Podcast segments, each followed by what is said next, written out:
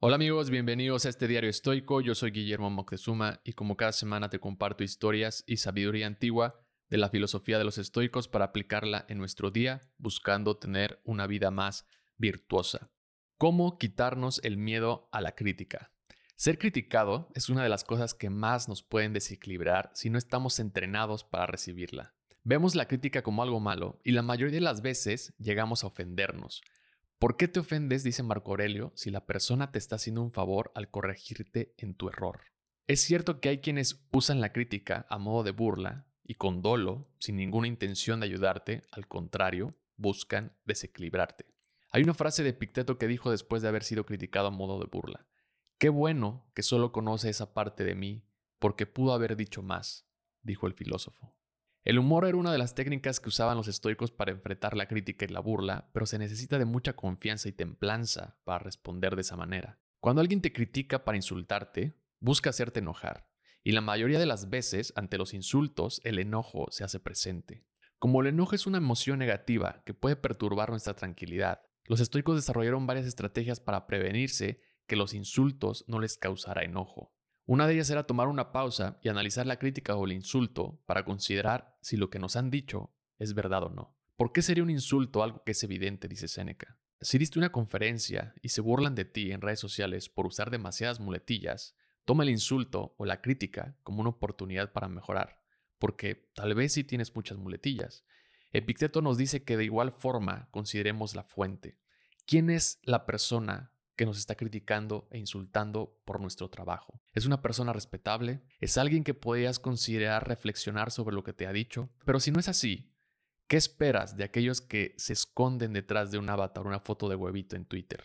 El Internet da paso a las personas para sentirse con poder, pero en realidad esas personas no harían ni te dirían nada si te tuvieran enfrente. En lugar de merecer nuestro enojo, escribe Marco Aurelio, esas personas se merecen nuestra lástima. La crítica nos da miedo porque le damos demasiada importancia a las opiniones que los demás tengan de nosotros. Nos da miedo porque dejamos que el enojo u otra emoción negativa se apodere de nosotros. Para algunas personas es tanto el miedo que prefieren no hacer las cosas y quedarse con la duda o la intención. Una completa e irónica paradoja porque nos preocupamos tanto por nosotros mismos, por nuestra apariencia, nuestro estilo de vida, pero basta con que nos hagan una burla o un comentario para cuestionarnos o replantearnos lo que hacemos y pensamos, dejando a merced nuestro autocontrol. Marco Aurelio lo expone de una forma brillante y poética en sus meditaciones cuando escribe, No deja de asombrarme, todos nos amamos a nosotros mismos más que otras personas, pero nos importa más su opinión que la nuestra. Si se nos apareciera un Dios o incluso un sabio y nos prohibiera ocultar nuestros pensamientos, o imaginar cualquier cosa sin gritarlo de inmediato, no sobreviviríamos ni un solo día. Así es como valoramos las opiniones de otras personas, en lugar de las nuestras. Para quitarnos el miedo a la crítica, debemos primero cultivar la indiferencia. El autor Ryan Holiday comparte una reflexión que hizo después de varios años de recibir crítica y hate en redes sociales por su trabajo. Se escribió a sí mismo, estas personas no trabajan lo suficientemente duro como para que su opinión me importe. Lo voy a repetir. Estas personas no trabajan lo suficientemente duro como para que su opinión me importe. Esta frase se la recuerda cada vez que alguien critica o se burla de su trabajo. Hay que aprender a ser indiferentes a las opiniones de los demás. Y cuando percibas algo o cuando exista algo que llame tu atención por el origen o la fuente de quien viene, entonces toma una pausa y reflexiona la información. Si te sirve y te construye, tómalo y agradecelo.